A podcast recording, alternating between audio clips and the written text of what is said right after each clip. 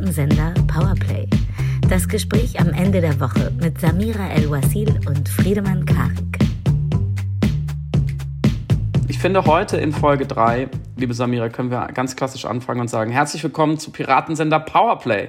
Hallo. Äh, mein Name ist Friedemann. Ich heiße Samira. Ähm, und wir bieten die äh, fröhliche oder manchmal auch nicht so fröhliche Wochenrückschau. Äh, jeden Freitag könnt ihr uns hören. Freitagabends, je nachdem, wie schnell wir sind mit äh, Schneiden und Hochladen. Es war, bisher war die Performance verbesserungswürdig, aber heute schaffen wir es vielleicht schneller. Und ihr könnt uns natürlich, das äh, müssen wir üben, am Anfang zu sagen, ihr könnt uns abonnieren auf allen Plattformen egal wo ihr das jetzt hört, ihr könnt es da weiterhören oder ihr könnt auf eine andere Plattform wechseln. Spotify, iTunes, dieser Soundcloud. Es ist ganz euch überlassen und ihr könnt uns natürlich bewerten, natürlich nur mit der Höchstpunktzahl, je nachdem. Und ihr könnt kommentieren, ihr könnt uns auf Twitter schreiben und wir freuen uns immer äh, wenn ihr Wünsche habt oder einfach nur Lobpreisungen, oder Samira, die nehmen wir am liebsten. Wir lesen auch nur Lob. Äh, wir haben automatisch Filter in unserer Wahrnehmung. Das heißt, Kritik äh, und boshafte Nachrichten werden sofort von uns ausgeblendet. Also von daher, versucht es erst gar nicht. Schickt uns einfach nur gute Sachen, die lesen wir. Genau, und smarte Nachfragen. Ein äh, Hörer fragte auf Twitter sozusagen, ob äh, mir etwas spontan eingefallen sei äh, oder sozusagen implizit, ob wir skripten würden. Und da, ähm, das, die Frage kann ich eindeutig beantworten. Wir skripten den gesamten Podcast durch in liebevoller Kleinarbeit über die Woche, aber wir schreiben uns gegenseitig die Texte. Also ich schreibe Samira alles, was sie sagt und sie mir, damit es spannend bleibt. Und dann ist immer ein bisschen Überraschung drin. Deswegen sind Friedemanns Antworten noch immer so schön. ja, genau. Und deine ist so schlau. Sehr gut. Wie war deine Woche, Samira? Erzähle mir, was ich dir sowieso schon geschrieben habe. Ähm, diese Woche war wieder eine Überdosis Weltgeschehen. Es ist man, also ich mache ja manchmal Witze über Leute, die Jahre anthropomorphisieren und sagen, oh, ciao, 2019, du warst kein guter Freund oder eben 2020 ist der schlimmste Ex-Freund ever. Aber dieses Jahr, äh, dieses, wirklich dieses Jahr wird von Monat zu Monat Du, du hattest es gesagt, nachrichtenzyklischer. Es ist, man, man weiß gar nicht, wie jetzt das Weltgeschehen sich weiterentwickelt. Und ich weiß nicht, ob es an der Rezeption liegt oder einfach an tatsächlich den Umständen, aber ich bin irgendwie auch müde. Ich bin ein bisschen müde, ja. Wie war denn ja, deine? Das kann ich gut, das kann ich gut nachvollziehen. Ich finde diesen Gedanken super. Was wäre 2020, wenn? Für mich fühlt sich 2020 an wie eine krass spannende, zu brutale Serie die, die äh, eine hohe Ereignisdichte hat, wo ich nach jeder Folge denke, so will ich mir den Scheiß noch weiter antun, aber irgendwie ist es halt auch, es passiert so viel und auch vor allem auch schreckliche Dinge, dass man sozusagen nicht weggucken kann. Und man hofft natürlich, dass noch alles gut wird. Aber mit jeder Folge, so mit jedem Monat, zweifelt man mehr und denkt, das sind schon ganz schön kranke Hirne, die sich das ausgedacht haben. Und irgendwie passt der Vergleich deswegen so gut, weil ich mich immer lustig mache über Leute, die so ähm, dann schreiben, ja, über Corona, so, ja, diese Folge von Corona war irgendwie jetzt nicht mehr realistisch mit diesem Plot-Twist. Mhm. Und sozusagen, wie soll man, wie, wenn, du hast eben anthropomorphisieren gesagt über Jahre, was ist das dann? Die ser serialisieren dann sozusagen Jahre. Aber es, aber es trifft es ganz gut und wir wollen natürlich vor allem heute über die Geschehnisse in den USA sprechen, über Black Lives Matter, über die Proteste, über Trump und so weiter. Wir wollen ein bisschen unsere Deep Story Thesen aus Folge 1 tatsächlich äh, weiterführen, auch anhand dessen. Und äh, wir wollen drei Menschen auch zu Wort kommen lassen, die uns super freundlicherweise sozusagen Sprachnachrichten geschickt haben. Drei Menschen, die wir sehr schätzen und für die es eine spezielle Woche war und deren Stimme wir hier auf jeden Fall hörbar machen wollen. Von Alice Hasters, Autorin von einem sehr, sehr guten Buch, das jeder jetzt sofort bestellen sollte, bitte, bitte, bitte, und lesen auch, äh, was äh, Weiße nicht über Rassismus wissen wollen, aber ähm, wissen sollten. Die sehr geschätzte Anna Dushime und Autor und Journalist Stefan Anpalagan. Die waren eben auch so freundlich, uns die Frage zu beantworten, wie ihre Woche war. Wir freuen uns sehr darüber, ähm, dass wir sie sozusagen im Laufe des Podcasts dann dazu hören und wollen noch ein bisschen über unsere Wochen sprechen, über die, ähm, die Dinge, die so passiert. Und meine Woche fing tatsächlich ganz seltsam, ich würde mal sagen, zweideutig an. Ich war am Sonntag auf der Black Lives Matter Demo, ähm, die so durch Kreuzberg Neukölln zog und am Hermannplatz endete für alle Nicht-Berliner. Das ist eben ein, ein großer, der zentrale Platz in Neukölln. Und bin dann von dort ein Stück weiter wieder nach Norden äh, nach der Demo Richtung Landwehrkanal, Admiralsbrücke, wo Freunde meinten, sie sitzen am Ufer, wie man das in Berlin so macht, in der Mangelung äh, saubererer Flüsse, in denen man baden kann. Äh, ich glaube, wenn man da badet, kommt man mit drei Augen wieder raus. Aber dazu gleich mehr. Ähm, und wir wussten tatsächlich nicht, was da geplant war. Inzwischen weiß es ganz Deutschland, was am Pfingstsonntag da passierte. Aber es war heiß, es war frei und wir, wir tranken im gesicherten Abstand, ohne dass jetzt auf, auf unserer Seite, wo wir am Ufer saßen, viele Leute waren, da war gar nicht so krass viel los am Anfang, tranken wir ein Bier und es war alles friedlich. Und dann kamen so die ersten Schlauchboote und einer meinte auch so, ja, da ist irgendwas mit irgendwelchen Booten. Und äh, es war es war irgendwie interessant, so wie wir da saßen, zu merken, wie so die Stimmung bei uns kippte von ja lustig so, so ein paar Freaks auf Schlauchbooten und ah da ist auch ein großes Boot mit Musik, ah was ah ja stimmt, ah da ist irgendwie so eine sowas wie eine Demo oder so so dass wir innerhalb von ein paar Minuten waren bei, ey, was zum Jupiter geht eigentlich hier ab? Weil dann eben da dieser gesamte Flusssee, wie auch immer, diese gesamte Wasserfläche voll mit feiernden Leuten waren und natürlich auf der anderen Seite auf der südlichen Seite, bei, wo auch das Klinikum ist, Vivantes Klinikum, da standen die Leute dann halt schon super gedrängt. So. Und bei uns wurde es dann auch langsam voller, aber es ging noch, man konnte noch ganz gut Abstand halten. Und das war ganz seltsam, weil ich durchaus äh, mit dieser Subkultur sympathisiere, mit der, mit der Berliner Techno-Szene, die das Ganze veranstaltet hat. Und auch durchaus in manche dieser Clubs gehe, die dann da ihre Boote hatten und ihre DJs spielen ließen. Und ich weiß, dass das nicht alles hirnverbrannte Turbohedonisten sind, wie es aus manchen Ecken dann dargestellt wurde, dass die eigentlich was Gutes wollten und eigentlich schon für für eine nicht ganz unwichtige äh, Kulturszene Werbung machen wollten und auf deren doch echt schwierige Situation durch Corona hinweisen wollten, aber dann den Schuss voll ins eigene Knie angesetzt haben. Zumal äh, ein ganzer Haufen, Haufen dieser Leute besser vorher am Hermannplatz gewesen wäre, auf der Demo, die wirklich eine Demo war und die sehr berührend war. Ich sehr glücklich war, dass ich ähm, dabei war. Also die haben sich ins Abseits geraved, aber naja, so ist Berlin. Es ist halt, halt ein bisschen anders. So fing meine Woche auf jeden Fall an. Ich glaube aber, die Empörung rührte auch daher, weil es eben auf zwei Arten kränkend war, aus äh, optischer, aus ästhetischer Sicht und auch vielleicht aus. Oh, oh ja. also äh, sowohl die Versammlung von so vielen Leuten, die ich äh, äh, verstehe, den, den Kampf für die Clubkultur, aber ja, kurz äh, während noch einer laufenden Pandemie sich äh, trotzdem so gruppiert vorfinden zu lassen und sei es eben, dass einfach alle Sicherheitsabstände eingehalten worden waren. Es wirkt einfach, einfach aus Aesthetics, aus, aus der Optik heraus. Erstmal wie eben, wie du gerade so schön gesagt hast, wie ein Haufen Turbohedonisten.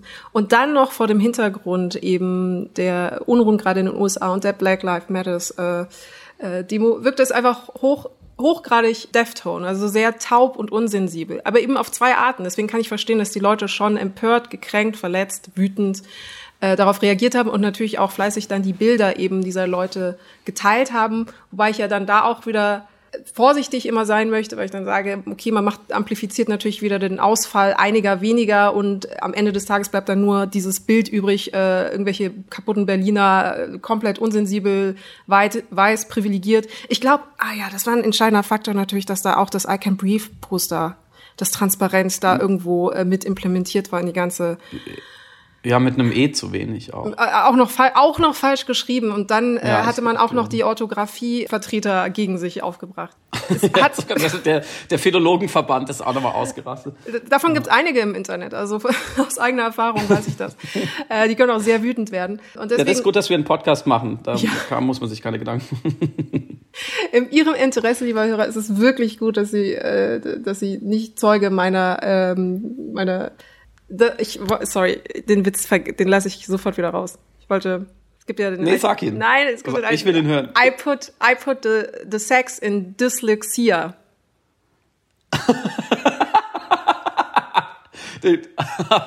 okay, ich verstehe. I put the sex in Dyslexia. Ah, den kannte ich noch nicht. Den, äh, ja, der kenne ich ein paar Leute, die, die sich sehr darüber freuen werden, ähm, weil sie dann über sich selber lachen. Ja, der funktioniert nur geschrieben. Aber ich finde, den solltest du drin lassen. Es ist immer schön, wenn man mit dem Medium bricht. Ähm, aber es, es drängt sich wirklich eine Überleitung auf zum Thema Handschrift liebe Samira. Ach ja, das war, das war mein kleiner Glücksmoment des Tages, äh, der Woche. Die Recherchen der Süddeutschen Zeitung, der äh, Gruppe, die auch schon das Ibiza-Video äh, publik gemacht haben und aufrecherchiert hatten, in äh, Kooperation natürlich auch mit dem Spiegel. Ähm, die Obermeier-Gang. Die Obermeier-Gang, genau. Und äh, Lisa Alsori ähm, haben ein äh, Buch ausfindig gemacht, das äh, Strache wohl in den 90ern verschenkt hatte. Und an diesem Buch sind mehrere Sachen äh, interessant. Äh, erstens war eine lange handschriftliche Widmung drin, die, glaube ich, der wichtigste Part dieses ganzen Scoops ist. Und das Buch selbst. Es handelt sich um ein hoch antisemitisches Buch, das die alle Ressentiments, die wir, alle antisemitischen Ressentiments, die wir kennen, will ich, will ich überhaupt gar nicht reproduzieren und zitieren, kennen sie alle, also jüdische Bekenntnisse aus allen Zeiten und Ländern. Interessanter war die handschriftliche Widmung zu Beginn, die von einem Schriftanalysten von der Süddeutschen Zeitung untersucht worden ist und zweifelsfrei Strache zugeordnet werden konnte. Und auch in dieser Widmung selbst, und auch hier will ich die Sache nicht reproduzieren, aber nur andeuten, sind einfach hochgradig antisemitische Inhalte zu sehen. Unter anderem geht es darum, dass man jetzt endlich verstehen würde, wie die Gedankenwelt, die eigene Gedankenwelt äh, jüdischer Menschen ablaufen würde. Und gezeichnet wurde es außerdem eben mit äh, zweimal Heil. Also Strache brauchen wir uns gar nicht darüber zu unterhalten, was das für, für ein, eine katastrophale Figur ist. Aber für mich war einfach dieses Buch, dieses Auftauchen dieses Buches und diese handschriftlichen Widmung und dann auch noch diese Schriftanalyse, die zu 99,9 Prozent zweifelsfrei ausfindig machen konnte, dass das wirklich er ist. Und dann noch er, der leugnet, dieses Buch zu kennen oder jemals verschenkt zu haben oder jemals diese Widmung geschrieben zu haben. Das war für mich wie so ein, da muss ich auch ehrlich so sagen, triumphaler Gotcha-Moment. Das war wirklich für mich zweifelsfrei lupenreiner Antisemitismus hier dargelegt, ausgebreitet in diesem performativen Akt des Buchschenkens und der Widmung schreiben. Und ich weiß, es hat mich einfach glücklich gemacht, dass jemand mit so einer Aktion Jahre später nicht äh, durchkommen kann. Und das hat mir auch wieder vor Augen geführt, wie wichtig es ist, eben Belege zu schaffen, also visuelle Bewe Be Belege, die ähm, Menschen bei rassistischem oder antisemitischen Verhalten zeigen und Bele beweisen einfach, äh, was für ein Verhalten äh, oder was für ein Denken hinter ihren Handlungsweisen steckt. Das war sehr lang. Nein, überhaupt nicht. Überhaupt nicht. Du hast schon wieder geschafft, mit mit dem Verweis auf die visuellen Belege, du hast schon wieder geschafft in der Geschichte, von der ich wohl dachte, ich hätte alles daran gesehen, gelesen und verstanden, da noch einen Schlecker hinzuzufügen, wo ich jetzt gerne drüber nachdenken würde. Zumal ja HC Strache auch äh, mitunter berüchtigt wurde vor, ich glaube vor zwei Jahren, als dieses Bild auftauchte, was ihn ganz eindeutig als, als junger Mann, ich weiß nicht genau, wie alt er war, aber schon vor längerem, als Mitglied einer neonazistischen Vereinigung so bei so einer Kampfübung zeigte, so in Kampf, militaristischer Kampf Montur. Und du hast völlig recht, weil ja doch die, den Diskurs um diese Figuren, um, sagen wir mal, Rechtspopulisten, jetzt mal grob gefasst, immer wieder kennzeichnet, dass sie ja die, dass sie versuchen, immer Kreide zu fressen und Wölfe im Schafspelz zu sein. Und dass wir in Anführungsstrichen sehr viel Energie darauf vergeben, ihnen dieses, diesen Schafspelz auszuziehen. Da hast du völlig recht. Es wird mir gerade erst klar, wie wichtig so diese ganz manifeste Entlarvung dafür auch ist und wie viel sozusagen diskursive Arbeit das auch wieder spart, weil man muss nie wieder aus Äußerungen, Subtext, wie auch immer, äh, Parteiprogramm herausdestillieren, was da äh, sozusagen die Ideologie ist, sondern man kann mit Fug und Recht ihn einen Antisemiten nennen und hat eine Quelle dafür. Das stimmt, das ist, das ist wahnsinnig wichtig. Das war dein Glücksmoment. Ich hatte ähm, so ein bisschen äquivalent dazu ein ja, ein Moment des Ärgernisses, was auch ein bisschen was damit zu tun hat, auch Anfang der Woche am 2. Juni jährte sich ja der Mord an Walter Lübcke, der Kasseler Regierungspräsident, CDU-Politiker, der nach allem, was kriminalistisch bis jetzt bekannt ist, bevor ein, ein rechtsgültiges Urteil gesprochen ist, aber nach allem, was bekannt ist, von einem Neonazi erschossen wurde auf der Terrasse seines eigenen Hauses. Und die Frage ist noch, welche Helfer hatte dieser Neonazi und wie genau ist der Tathergang, aber eigentlich ist das äh, als gesichert zu betrachten. Und seine Partei, die CDU, hat sich in, in Figur von mehreren SpitzenpolitikerInnen dazu geäußert an diesem Todestag am 2. Juni. Und äh, Annegret Kamp-Karrenbauer hat es geschafft, ein Statement in einem Tweet zu fassen, äh, was ich kurz vorlesen möchte, an dem jeder Satz falscher ist als der Satz davor. Der erste Satz ist äh, noch schwer zu kritisieren. Sie schreibt, Am 2. Juni 19 wurde unser Freund Walter Lübcke ermordet. Er wurde Opfer von menschenverachtendem Hass und unerträglicher Hetze. Er starb, weil aus Gedanken Worte und aus Worten Taten wurden. Der Angriff auf ihn war ein Angriff auf uns alle. Dagegen einzustehen ist sein Vermächtnis. Abgesehen davon, dass da ein Kommafehler drin ist und dass man darüber diskutieren kann, inwieweit ähm, sie äh, diesen Parteikollegen als Freund bezeichnet, da haben wir natürlich nicht so wirklich Einblicke. Ich finde aber, also es lohnt sich in, in aller Kürze, das zu, zu äh, dekonstruieren, weil ich glaube, dass es äh, die, die vielen Problematiken, die unseren Umgang und gerade auch den Umgang der konservativen Parteien oder der sogenannten bürgerlichen Mitte mit äh, der extremen Rechte kennzeichnet. Ähm, als erstes, was sie schreibt, das war ein Angriff auf uns alle. Das ist ja so eine Formel, die oft benutzt wird, nachdem Menschen Opfer von äh, extremistischer Gewalt wurden, vor allem von rechtsextremistischer Gewalt. Und das stimmt schon nicht. Das ist eine Lüge. Denn die, dieser Angriff war, war ja ein Angriff auf all diejenigen, die sich politisch und persönlich gegen Hass und ganz konkret für geflüchtete Menschen einsetzen und damit auch exponieren. Die Geschichte geht ja so, dass Walter Lübcke gegen großen Gegenwind von ähm, Einwohnern der, der Stadt Kassel versucht hat oder, oder das dann auch durchgesetzt hat, ein, ein Flüchtlingsheim dort zu installieren und auf Veranstaltungen eben sich der Kritik gestellt hat und sich auch extremer, extremistischer Kritik äh, vom örtlichen Pegida-Anleger entgegengestellt hat. Und dann ein Zitat von ihm aus dem Kontext gerissen und verbreitet wurde und er im Internet so zur Zielscheibe war und auch so ein bisschen zur, sozusagen zum zum Symbol für die flüchtlingsfreundliche CDU.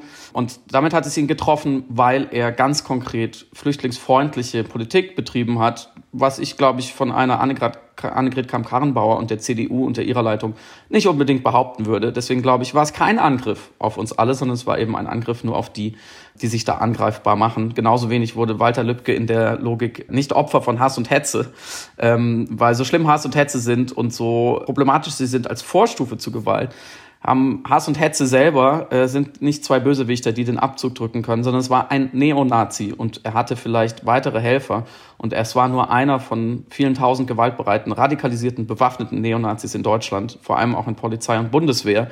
Unserem Militär, das direkt äh, unserer Verteidigungsministerin untersteht und die heißt Annegret Kamm-Karrenbauer und da wäre doch die Frage, inwieweit sie denn etwas tut gegen diese extremistischen Auswüchse in der Bundeswehr, die wir in den letzten Jahren immer wieder beobachten mussten. Und dann nur noch einen Satz, den sie weiterschreibt. Er starb, weil aus Gedanken Worte und aus Worten Taten wurden.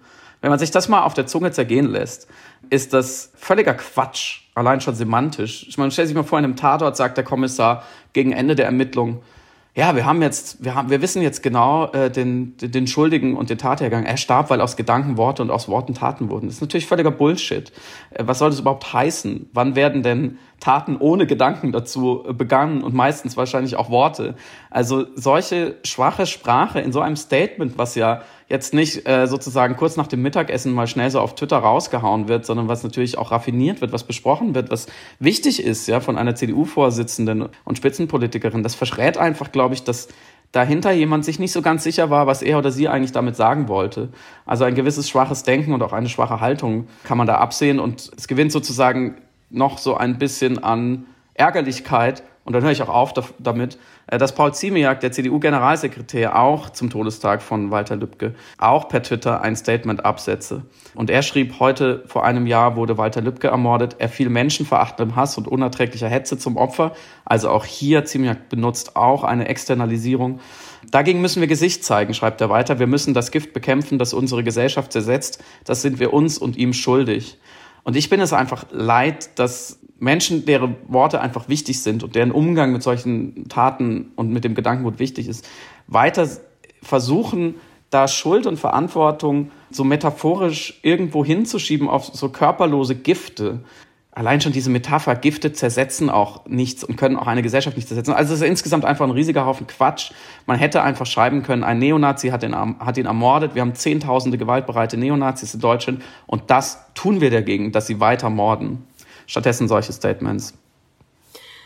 Mich hat äh, dieser Tweet auch wahnsinnig aufgeregt, aber vor allem der letzte Satz hat mich sehr getriggert, muss ich sagen. Als sie schrieb, als äh, Annegret Karrenbauer schrieb, dagegen einzustehen sei sein Vermächtnis.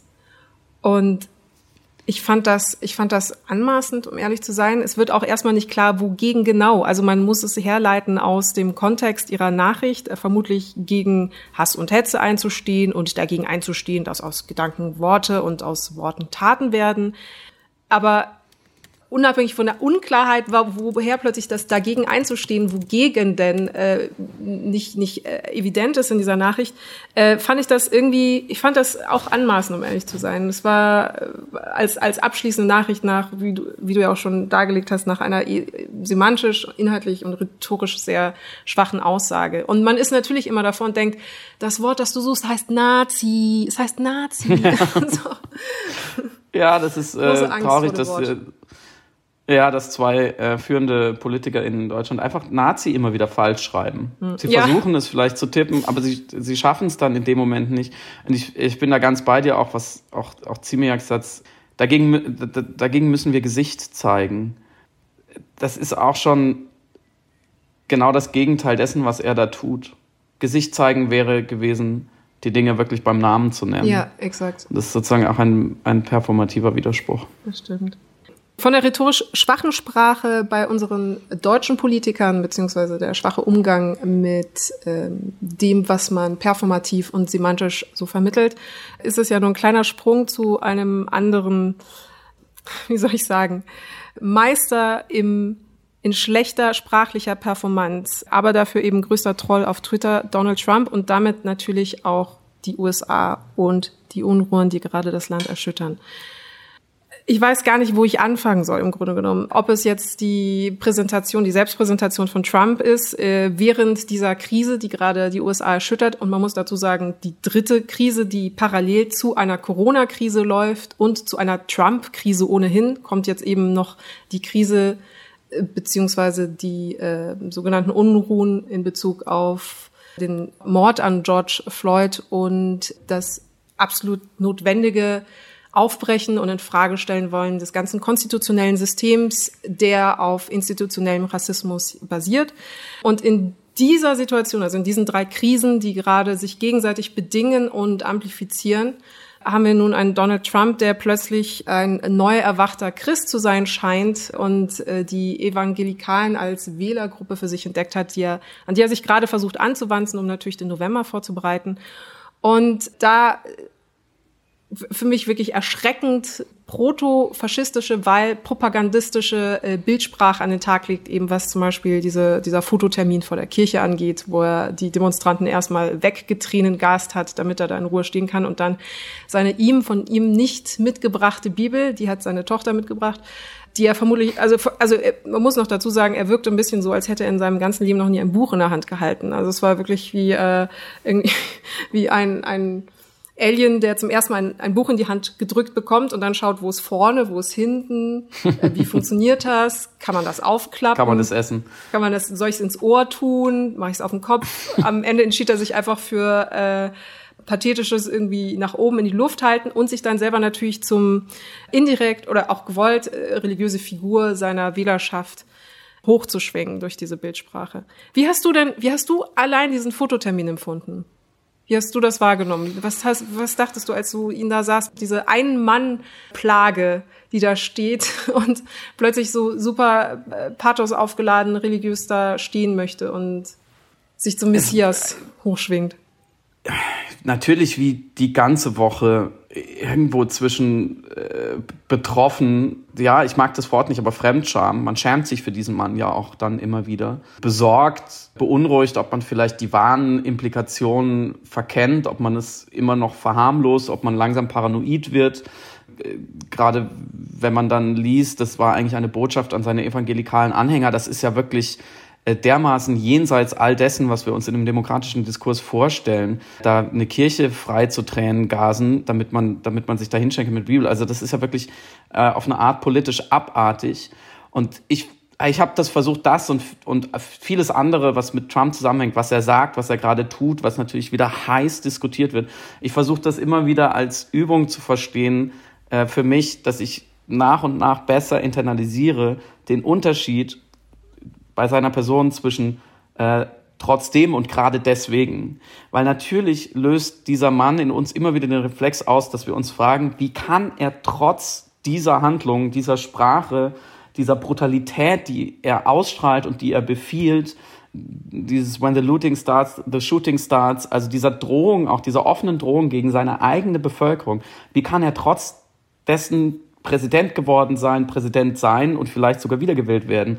Wie, wie kann das gehen? Und ich glaube, wir, wir müssen da wirklich schleunigst immer besser verstehen, dass trotzdem das falsche Wort ist. Der richtige Ausdruck ist gerade deswegen. Das sind die Momente, die seine Präsidentschaft sichern und zementieren. Du hast es völlig richtig gesagt. Da ist eine Wählergruppe, die ist sehr groß in den USA. Das sind viele, viele Millionen Evangelikale, die zwischen wirklich extrem Fundamentalisten und einfach sehr, sehr gläubigen, äh, hier würde man sagen, vielleicht wertkonservativen Christen so changieren.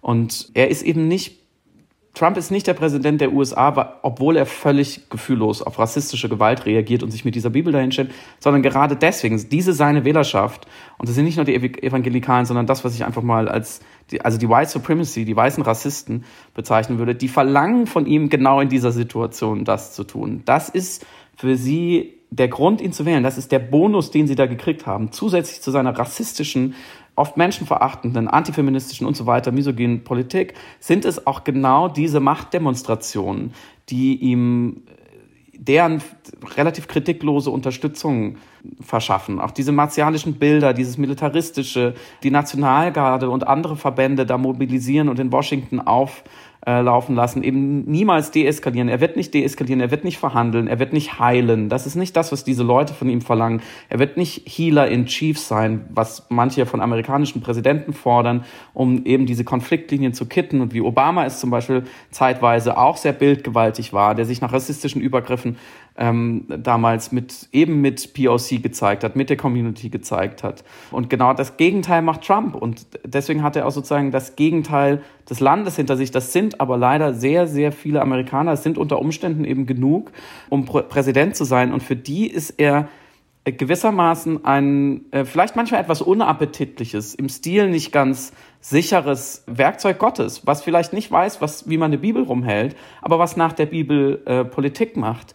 Und ein Radiomoderator aus genau diesem Lager äh, hat mal den Vergleich gezogen. Er hat nämlich gesagt, in der Bibel steht äh, schließlich auch die Geschichte der, der äh, Hure Rahab die Gott auserwählt hat, den Israeliten beim Auszug ins gelobte Land zu helfen. Und in dieser Lesart ist eben sozusagen das gelobte Land ein Amerika, in dem es keine Abtreibung gibt, keine Homo-Ehe, in, in, dem es eine rassistisch solide Gesellschaftsstruktur gibt, in dem die Schwarzen wissen, wo ihr Platz ist, und zwar am Ende der Nahrungskette. Und Trump ist die Hure, die all dieses möglich macht für äh, einen Teil der Bevölkerung, der einfach, glaube ich, durch die Obama-Präsidentschaft traumatisiert ist und verängstigt war, weil sie gemerkt haben, so langsam aber sicher schwimmen uns hier die Fälle weg. Und für die ist natürlich ein Trump ein nützlicher Idiot, der sich von nichts aufhalten lässt, von keinem guten Gebaren sozusagen, von keinen Gepflogenschaften der Politik, ist natürlich ein, ja, ein Gottesgeschenk im wahrsten Sinne des Wortes.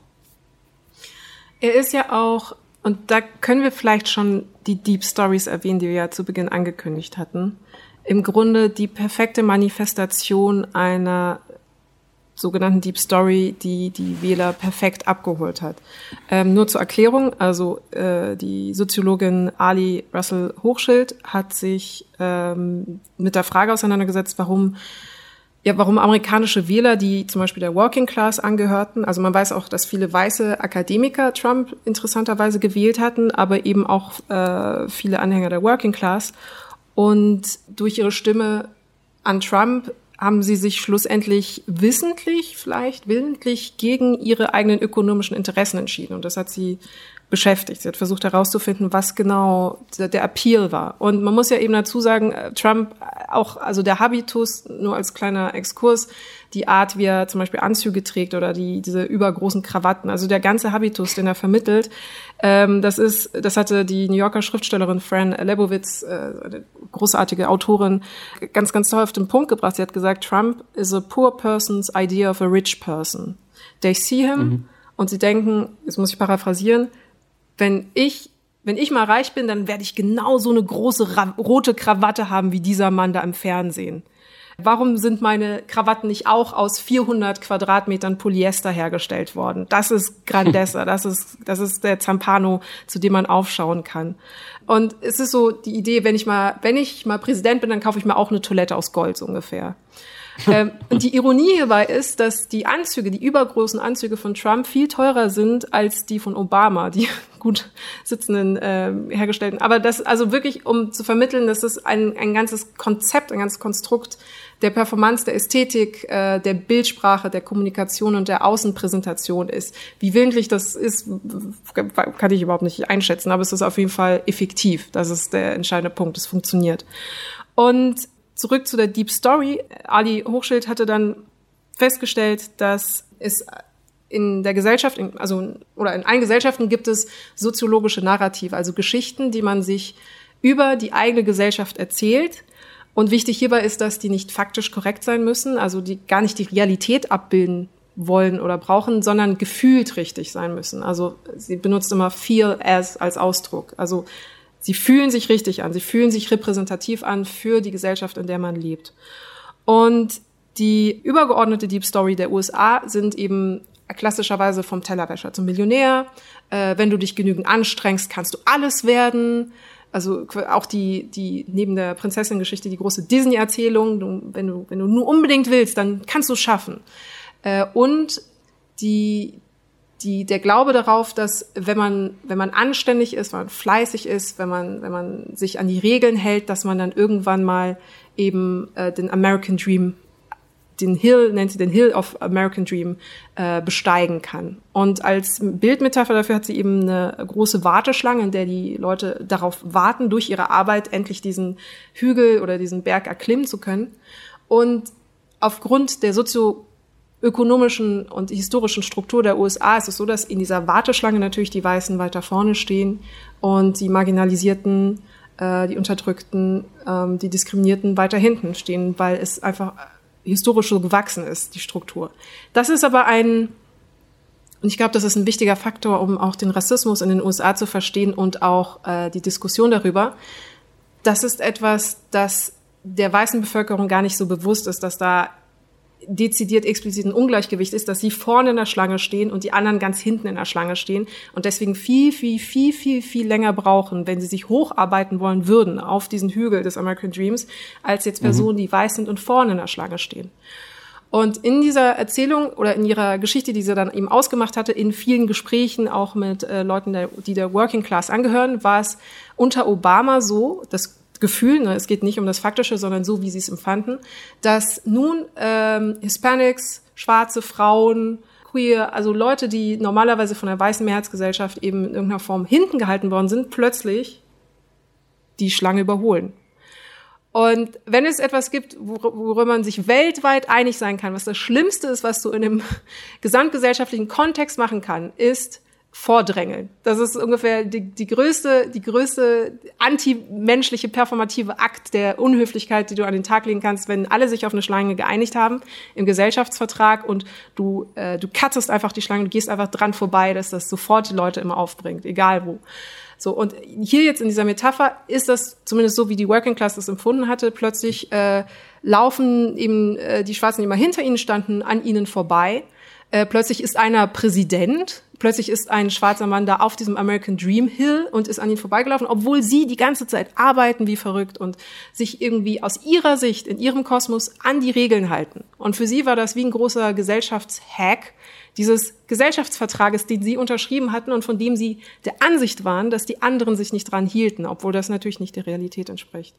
Und dann kommt ein Trump und beantwortet mit all seiner Kommunikation, mit seiner Art zu sein, schlussendlich, mit seiner Art irgendwie zu, zu, zu denken oder politisch zu agieren, ähm, ein, ein Wahlversprechen für die Arbeiterklasse, die in eine Deep Story mündet, dass diesen amerikanischen Traum für sie alleine revitalisiert. Also die Weißen wieder vorne in die Schlangen und die ganzen anderen wieder nach hinten. Und äh, hartes Arbeiten lohnt sich aus und äh, selbst ein Reality-Star, selbst ein verkappter Wrestler kann am Ende des Tages eben diesen American Dream Hill besteigen. Und das hat sie, das hat also Hartmut Rosa würde sagen, das war eine politische Resonanz. Es gab plötzlich einen Austausch, der für diese Leute, für diese Wählerschaft eben vorher nicht da war, wo eine komplette Dissonanz war.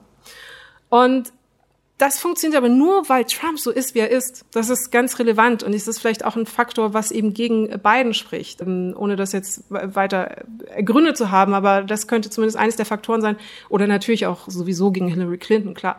Aus dieser Sicht dieser Deep Story. Das war die, das war die Deep Story äh, der USA, wie wir in Folge 1 angekündigt haben und Damals äh, hatten wir kurz über die Deep Story von Deutschland gesprochen. Ich glaube, die weitere, das machen wir vielleicht in der nächsten Folge. Ähm, weil ich glaube, es würde jetzt zu lang dauern. Ähm, ich hatte damals aus der Hüfte geschossen und hatte gesagt, die Deep Story Deutschlands ist dann, wir wussten von nichts, äh, motiviert durch äh, die NS-Zeit. Aber da cliffhangern wir jetzt am besten nochmal, weil ich auch finde, jetzt haben wir wieder einige Minuten über Trump gesprochen und sicher auch zu Recht, aber eigentlich geht's ja auch bei den Protesten um äh, was ganz anderes und das Schöne sozusagen daran ist ja auch, dass die wirklich weltweit resonieren, übergeschwappt sind, dass überall auf der Welt eben Solidar Solidarität äh, demonstriert wurde mit der Black Lives Matter Bewegung und wir auch deswegen drei Stimmen gesammelt haben und die erste, die sozusagen zu Wort kommen soll und die wir gefragt haben, wie ihre Woche war, ist Alice Hasters. Meine Woche war sehr anstrengend ähm, auf unterschiedlichen Ebenen. Ähm, ich habe mehrmals angefangen zu weinen, als Leute gefragt haben, hey Alice, wie geht's dir? Ich ähm, habe erfahre seit dem Mord an George Floyd sehr viel Aufmerksamkeit ähm, und habe aber ja, und das vergessen die Leute ein bisschen, eigentlich auch ein anderen Job und einen normalen Betrieb und hatte eh schon viel zu tun. In meinem Kalender stand auch schon vor dem Mord an George Floyd, This is going to be a hard week, weil ich so viel zu tun hatte. Ähm, zu dem Arbeitspensum kamen dann noch ähm, konkrete Ängste, versuchen irgendwie die vielen Anfragen irgendwie zu bewältigen und Fragen zu beantworten, ähm, Albträume, also, um ehrlich zu sein, war es einfach eine richtig beschissene Woche. Ähm, es gab aber auch Dinge, die mir Kraft gegeben haben. Ich habe gesehen, wie so viele Menschen, auch an, also insbesondere äh, schwarze Menschen, ihre Stimme erhoben haben, ähm, wie sie Verantwortung übernommen haben und ähm, wie wir ähm, aufeinander geachtet haben und äh, uns Mut zugesprochen haben. Das hat mir gut getan. Und deshalb ähm, auf jeden Fall sehr wohltuend. Hm. Was wünsche ich mir für die nächste? Ich habe nächste Woche Geburtstag und ich wünsche mir ein bisschen Ruhe.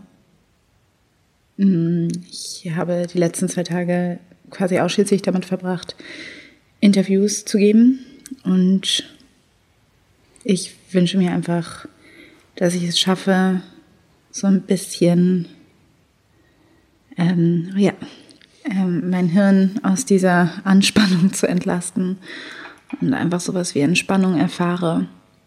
Ähm, ich wünsche mir, dass die große Solidarität ähm, nicht abbricht. Ich wünsche mir, dass Leute auch nach ähm, dem die Proteste wieder leiser geworden sind und der Alltag wieder sich wirklich anfühlt wie Alltag, ähm, genauso antirassistisch sind und bleiben, wie sie es gerade behaupten zu sein. Genau, und das ist eigentlich auch die große Frage, die Alice da am Ende aufmacht. Inwieweit bleibt diese Solidarität bestehen? Ist das jetzt eine kurzfristige Bewegung? Mit was ist die zu vergleichen? Viele sagen schon, das sind sozusagen, ist, der, ist der größte Aufschrei ist die größte, sind die größten Massenproteste seit der Bürgerrechtsbewegung Ende der 60er in den USA unter Martin Luther King, beziehungsweise dann äh, nach seinem Tod, nachdem er ermordet wurde. Und ich muss tatsächlich sagen, so, also, so, so schlimm auch der Auslöser mit George Floyds Tod war und je mehr man einerseits jetzt nochmal über Zahlen von Polizeikriminalität gerade gegen POC in, in den USA liest, also das, was schon passiert ist, als auch die Bilder, die man sieht, wie sie ihre eigene Bevölkerung niederknüppeln, wirklich auf brutalste Art, das ist natürlich alles schlimm und ich bin da immer sehr vorsichtig, sozusagen auch aus einer weißen Perspektive heraus dann in einen Optimismus zu verfallen, der vielleicht auch einfach ein Zweckoptimismus ist oder eine Schutzbehauptung oder auch eine Verdrängung so meiner, meiner eigenen Rolle. Also bei aller Vorsicht glaube ich, gibt es schon ein paar Punkte, die an diesem, an diesem Protest, wie Alice es eben auch gesagt hat, die schön sind einfach mal.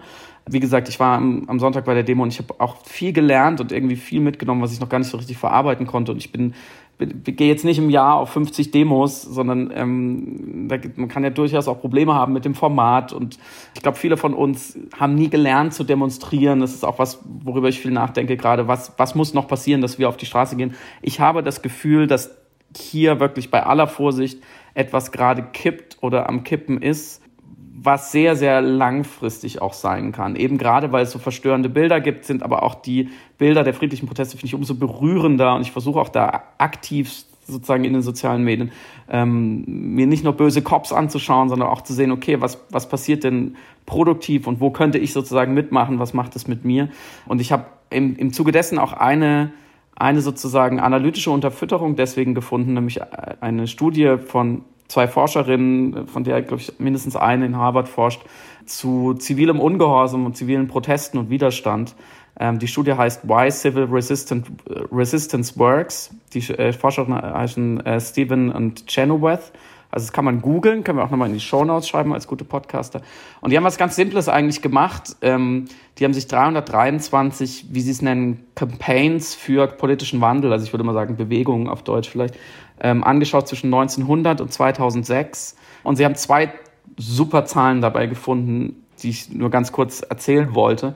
Nämlich einerseits, dass friedlicher Protest doppelt so wahrscheinlich erfolgreich äh, war ähm, in der Vergangenheit wie gewaltvoller Proteste, gewalttätiger Protest, nämlich 53 Prozent der friedlichen Bewegungen führten zu einem grundlegenden politischen Wandel oder so, zu, zu, einem, zu einer Regierungsablösung, zu einem ähm, Regime Change und äh, dagegen nur 26 Prozent der gewalttätigen Demonstrationen und Proteste führten dahin.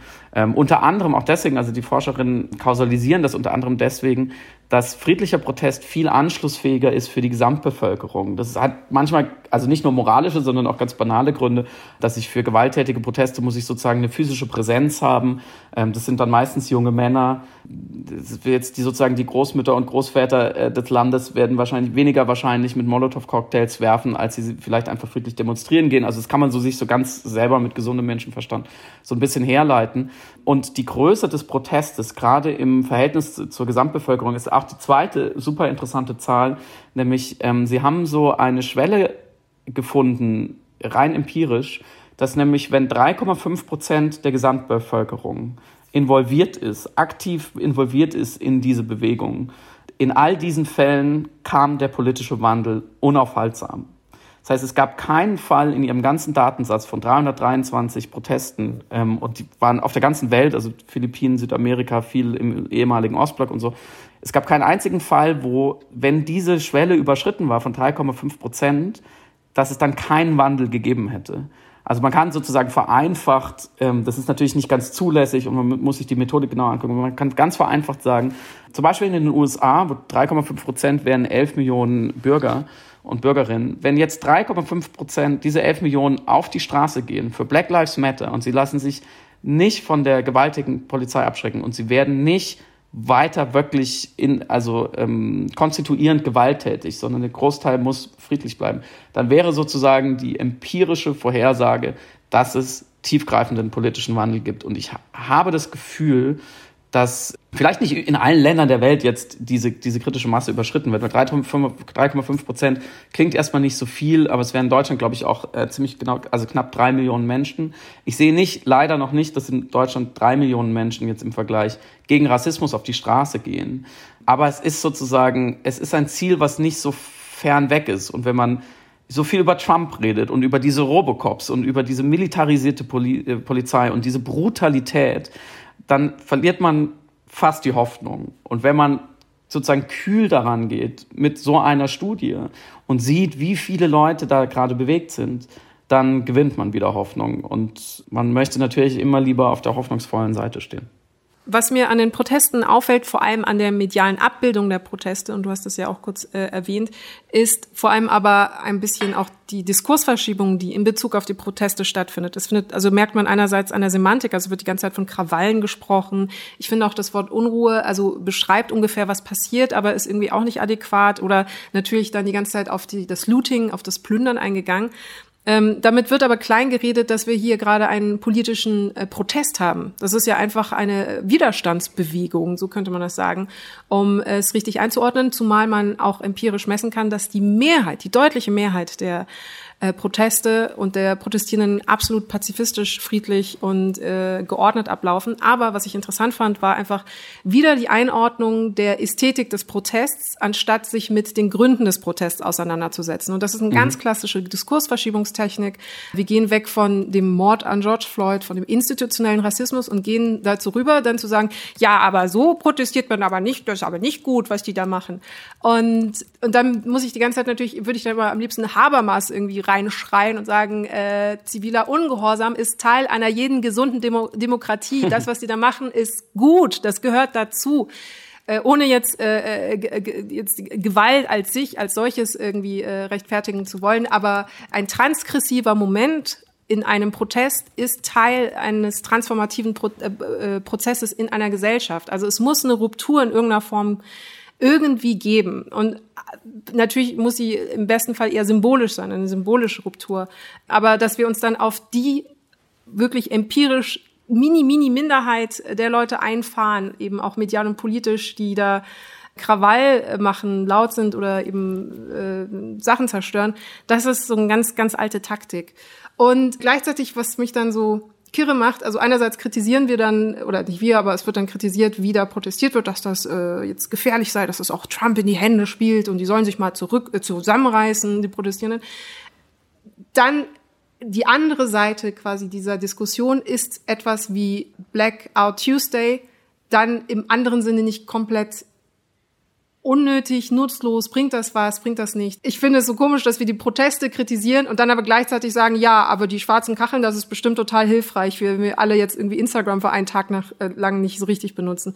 Und da eben die Frage auch an dich, ob du glaubst, dass das irgendwie in irgendeiner Form sinnvoll, also ich, ähm, Disclaimer, ich habe das auch gemacht, habe mich auch daran beteiligt, aber viele schwarze Freunde haben mir dann eben auch geschrieben, dass sie es okay finden, aber dort hört es nicht auf. Alice Hasters hat das auch in einem Beitrag für die ARD eben festgehalten. Es hört dort natürlich nicht auf. Der antirassistische Kampf ist nicht auf 24 Stunden äh, Instagram-Nichtnutzung beschränkt. Vielleicht, Friedemann, vielleicht sollten wir mal an der Stelle Stefan Anpalagan anhören, der äh, sowohl mhm. dazu was zu sagen hat, als auch zu, und da können wir vielleicht danach noch drauf zurückkommen, zu Rassismus auch in Deutschland, weil natürlich es jetzt auch sehr einfach ist, äh, uns in die Betroffenheit hineinzulegen und transkontinental mit dem Finger auf die äh, amerikanische Gesellschaft zu zeigen und zu äh, kritisieren, was da alles schlecht läuft äh, und dabei aber komplett vergessen, was es an Problemen und Sollbruchstellen in unserer, in der deutschen Gesellschaft gibt. Ich merke, dass ich sehr erschöpft bin. Ich bin irgendwie ausgelaugt. Und es ist eigentlich eine gute Situation gerade, die aus etwas sehr Schlechtem erwächst, und zwar, dass ähm, diese Message jetzt gehört wird, dass Menschen jetzt gehört werden und dass dieses Anliegen auch verstanden wird in der breiten Öffentlichkeit, in der gesellschaftlichen Mitte. Aber es ist so unfucking fassbar anstrengend. Es ist anstrengend, weil es kein Sachgespräch ist, sondern man merkt, dass man gegen emotionale Hürden und eigentlich auch gegen emotionale ähm, Wände anspricht. Eine der Fragen, die ich jetzt wirklich sehr häufig gefragt werde, ist, ähm, ist die Situation, die wir jetzt in den USA betrachten, ist das vergleichbar mit Deutschland? Gibt es auch bei uns Rassismus? Und ich, ich versuche immer höflich zu bleiben, versuche diese Fragen zu beantworten. Und ich meine, was soll man jetzt darauf antworten? Ich weiß nicht, was man darauf antworten soll. Wie oft wie oft müssen Kolleginnen und Kollegen noch über Uriallo berichten und nicht nur über die Tatsache, dass der Mann gestorben und verbrannt ist, sondern dass es konsequenzlos und straflos geblieben ist. Wie oft muss man über die Verwicklung der Polizei zum NSU berichten? Wie oft muss man über die Vorgehen, Vorgänge in der Frankfurter Polizeibehörde berichten? wo türkischstämmige Polizi äh, türkischstämmigen Anwältinnen gedroht wird, dass man ihre Kinder schlachten würde. Es gibt Menschen in Baden-Württemberg, Polizisten in Baden-Württemberg, die sind Mitglied des Ku Klux Klans. Ich wusste gar nicht, dass es den in Deutschland gibt. Ich wusste erst, dass es den Ku Klux Klan in Deutschland gibt, als ich Nachrichten darüber gelesen habe, dass Polizisten in Deutschland Mitglied des Ku Klux Klans sind. Und dann Nordkreuz. Menschen, die Leichensäcke bestellen, Todeslisten anfertigen, Munition beiseite schaffen. Der mutmaßliche Mittäter des Walter Lübcke-Mordes hatte Polizei intern auf seinem Handy. Was, also, es ist, es, ich, ich weiß nicht, was ich dazu sagen soll. Und ich glaube, es, ich würde mich nicht zu weit aus dem Fenster lehnen, aber ich glaube, es gibt keine einzige Woche, die vergangen ist, in den vergangenen zehn Jahren, in der ich nicht einen Zeitungsartikel gesehen hätte, wo von Polizisten berichtet wird, die, weil sie in WhatsApp-Gruppen oder in der Öffentlichkeit sogar irgendeinen rassistischen Scheiß geteilt haben, zumindest Ermittlungen über sich ergehen lassen müssen oder sogar vom Dienst suspendiert worden sind. Polizisten zeigen Hitlergrüße und teilen antisemitische Videos und irgendwelche rassistische Scheiße. Und nach 20 Jahren im Dienst fällt irgendwem auf, nee, der Jochen, der war schon immer komisch. Und wenn ich den zu Hause besucht habe, dann habe ich mich immer gewundert, dass da so viele Hakenkreuze an der Wand hängen. Da fragst du dich, was ist kaputt? Vor allen Dingen, es ist ja noch nimmer, es, es ist schon schlimm, dass es so ist. Aber es ist nicht so schlimm, dass es so ist, wie es ist, dass man dann plötzlich sich wundert, dass das eine Struktur ist, die konsequenzlos bleibt und für die Betroffenen einen Albtraum darstellt. Und es ist ja nicht nur die Polizei. Ich meine, es ist jetzt keine zwei Wochen her, da hat VW den ein ultra rassistisches Video veröffentlicht um ein Auto zu bewerben, das die meiste Zeit gar nicht zu sehen ist. Ein 10-Sekunden-Video, was aber strotzt vor allen Arten von Rassismen, die man sich nur irgendwie vorstellen kann. Da hat der Marketingchef jetzt seinen Job verloren drüber. Und dann mein VW, größter Automobilkonzern der Welt, Marketingchef, der Mann verdient wahrscheinlich eine Million Euro. Rassistischer Werbespot. Wie kann das sein? Was ist da, was ist da los? Man könnte wahrscheinlich noch sehr viele dieser halb rhetorischen Fragen stellen und sehr viele dieser Fälle aufzählen, wie Stefan es getan hat. Und man würde daran merken, auch Deutschland ist ein rassistisches Land an ganz vielen Stellen und ähm, ganz viele Menschen tragen rassistisches Gedankengut mit sich herum, leben es aus und diskriminieren äh, andere Menschen und da braucht man überhaupt nicht drum rumreden. Und dass wir das jetzt aber, glaube ich, klarer benennen als vorher, immer noch nicht klar genug und es passiert immer noch nicht genug, aber es ist im Diskurs, du hast eben von der Diskursverschiebung gesprochen, das ist, glaube ich, gerade ein sehr, sehr wichtiger Schritt hin zu, hin, weg von Rassismus ist ein Problem der davon Betroffenen und die sprechen darüber und die klagen an, hin zu Rassismus ist unser aller Problem. Wenn wir Demokratie, wenn wir die, die Menschenrechte, wenn wir unsere, unser Grundgesetz ernst nehmen, in dem Moment ist es unser aller Problem und wir, die wir ihn ausüben, und ich sage, es ist kein rhetorisches Wir, damit meine ich ganz deutlich auch mich persönlich,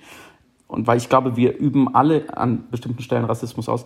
Wir müssen damit umgehen. So. Und das sind jetzt Sätze, die klingen für, ich weiß, die klingen gerade für Aktivistinnen und, und AutorInnen, die sich damit schon länger beschäftigen, gerade für POC, sehr gewohnt und das predigen sie seit Jahrzehnten, aber es ist für viele Leute immer noch neu. Und ich glaube, dass, ähm, und da sind wir auch ein bisschen bei dem Insta-Blackout. Ich habe in über zehn Jahren Social Media noch nicht erlebt, dass ein ganzes Netzwerk sozusagen schwarz wird und, und sozusagen der Stecker gezogen wird. Das ist vielleicht der bessere Ausdruck.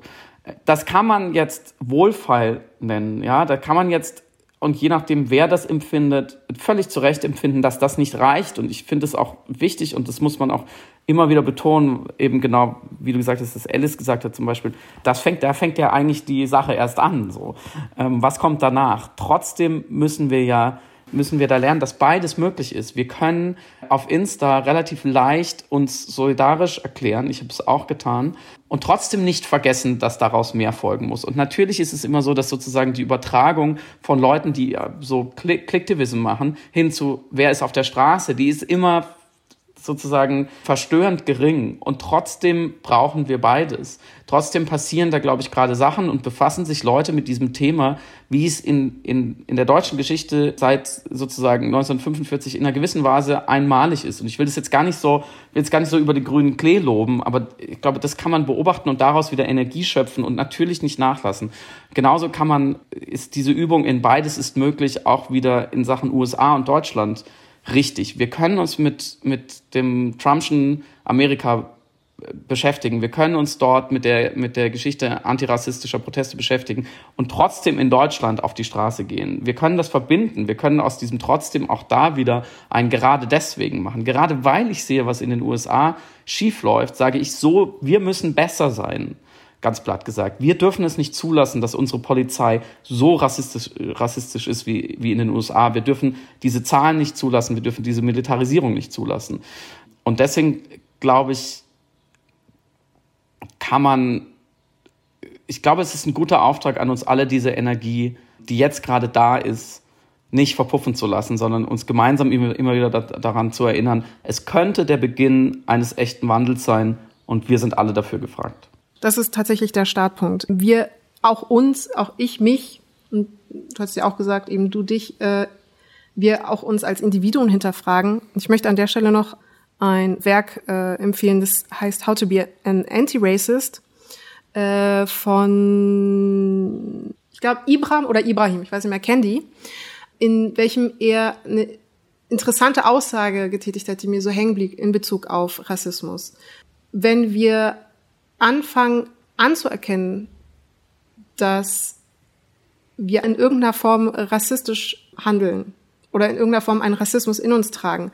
Der Kampf gegen den eigenen inneren Rassismus, den man hat, gegen die eigenen Momente, wo man äh, jemand anders diskriminiert aufgrund seines Phänotyps oder anderen Aspekten, ist einfacher ist, diesen zu bekämpfen. Also es geht einerseits darum, den institutionalisierten Rassismus, die Strukturen natürlich zu transformieren und äh, einfach ein besseres Leben für alle Menschen möglich zu machen durch ein, eine soziale Veränderung.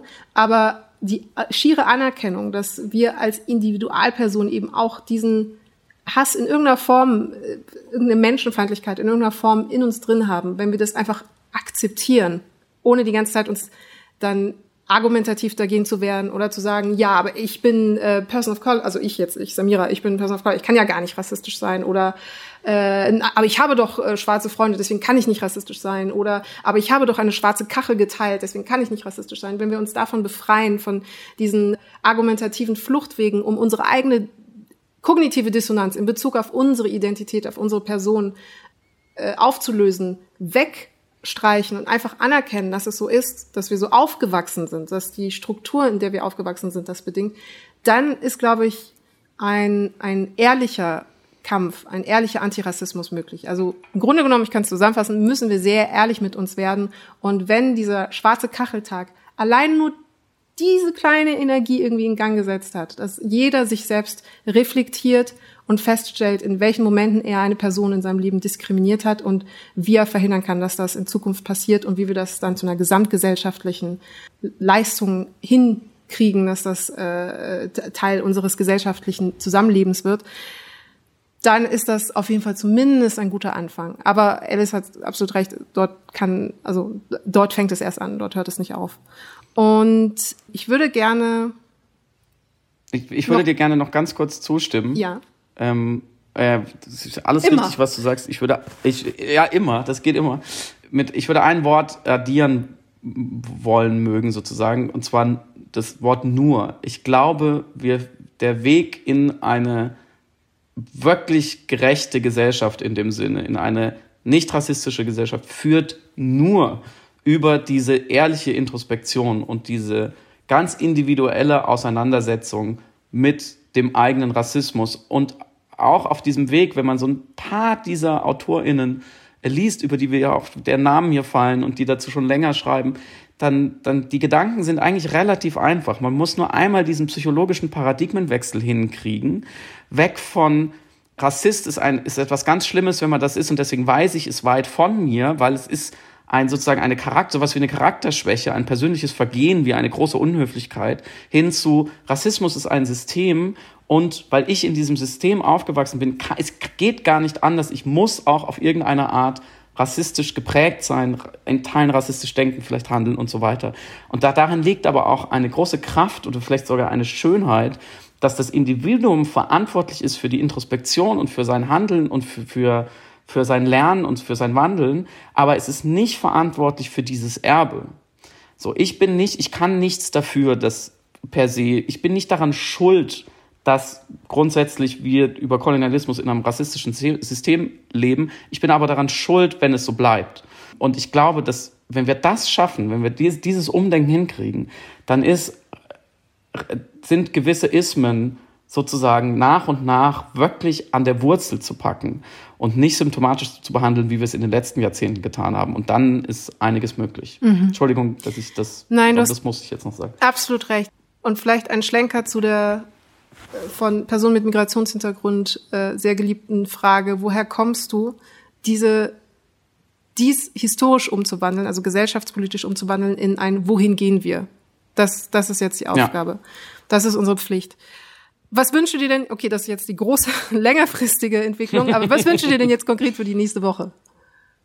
Ich wünsche mir für die nächste Woche, dass die Proteste friedlich bleiben. Ähm, ich wünsche mir, dass sie größer werden. Ich wünsche mir, äh, gehen wir zu den Egoismen über. Ich finde, wir haben jetzt sehr, sehr viel über das große Ganze gesprochen.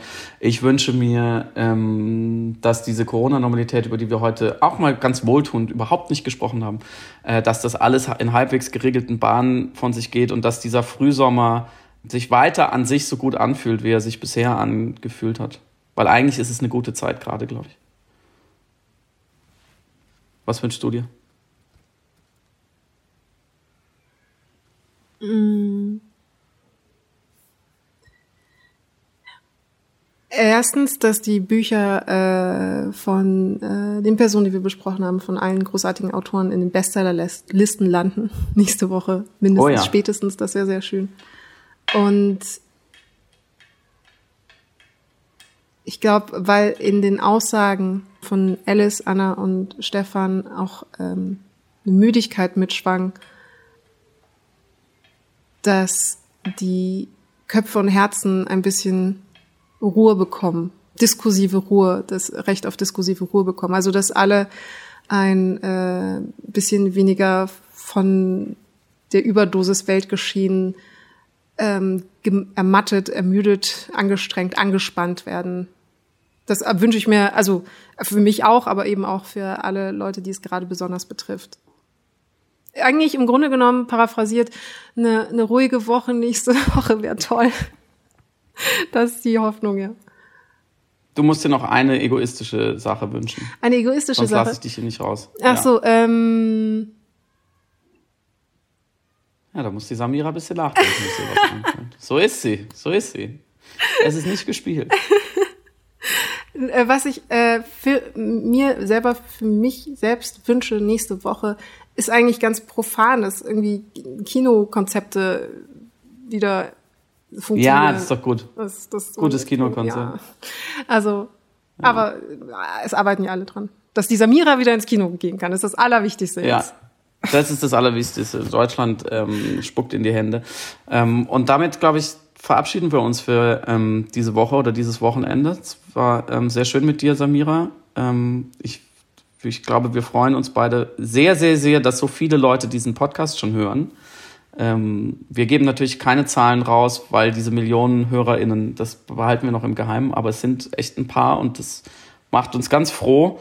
Wir hoffen, ihr seid auch nächste Woche wieder mit dabei. Ich wünsche euch auch eine wunderschöne Woche und äh, danke, danke, dass ihr uns zuhört. Und danke, dass ihr auch Anna Doshime zuhört, die wir auch gefragt haben, wie ihre Woche war und was sie sich für nächste Woche wünscht. Und wir fanden, das solltet ihr alle unbedingt hören. Also meine Woche war hart. ähm, das ist, glaube ich, echt eine Untertreibung, aber ähm, genau, ja, meine Woche war hart, anstrengend. Ähm, funktionieren zu müssen, wenn man so einen Trauerrucksack und Wutrucksack mit sich rumträgt, ist echt schwer. Ich bin erstaunt über die ähm, Anteilnahme und die Solidarität. Frage mich, wie lange, versuche nicht zynisch zu sein und frage mich, wie lange sie anhält. Und was danach kommt, wenn wieder neue Nachrichten uns in die Timelines gespült werden. Ich kann nicht optimistisch sein. Ich kann, will auch nicht zynisch sein. Ich erlaube mir nicht zynisch zu werden. Ähm, ich bin einfach, fühle mich sehr leer und ähm, ja, versuche meine Kräfte zu sparen, versuche mir Gutes zu tun. Ich hoffe, dass die nächste Woche weniger anstrengend wird. Und ich, ich kann mir, wenn, wenn, es, wenn ich mich so fühle, kann ich mir überhaupt nicht vorstellen, wie die Familie von George Floyd sich fühlen muss.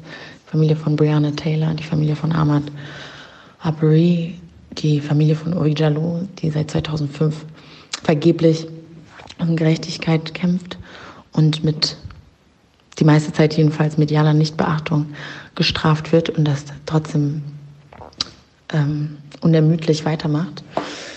Ich weiß nicht, woher manche Menschen ihre Energie nehmen und versuche diese Energie und diese Ausdauer zu channeln und in der Hoffnung, dass etwas auch auf mich abfärbt und ähm, nächste Woche für mich und für uns erträglicher macht. Du hörst Piratensender Powerplay. Das Gespräch am Ende der Woche mit Samira El-Wasil und Friedemann Karik.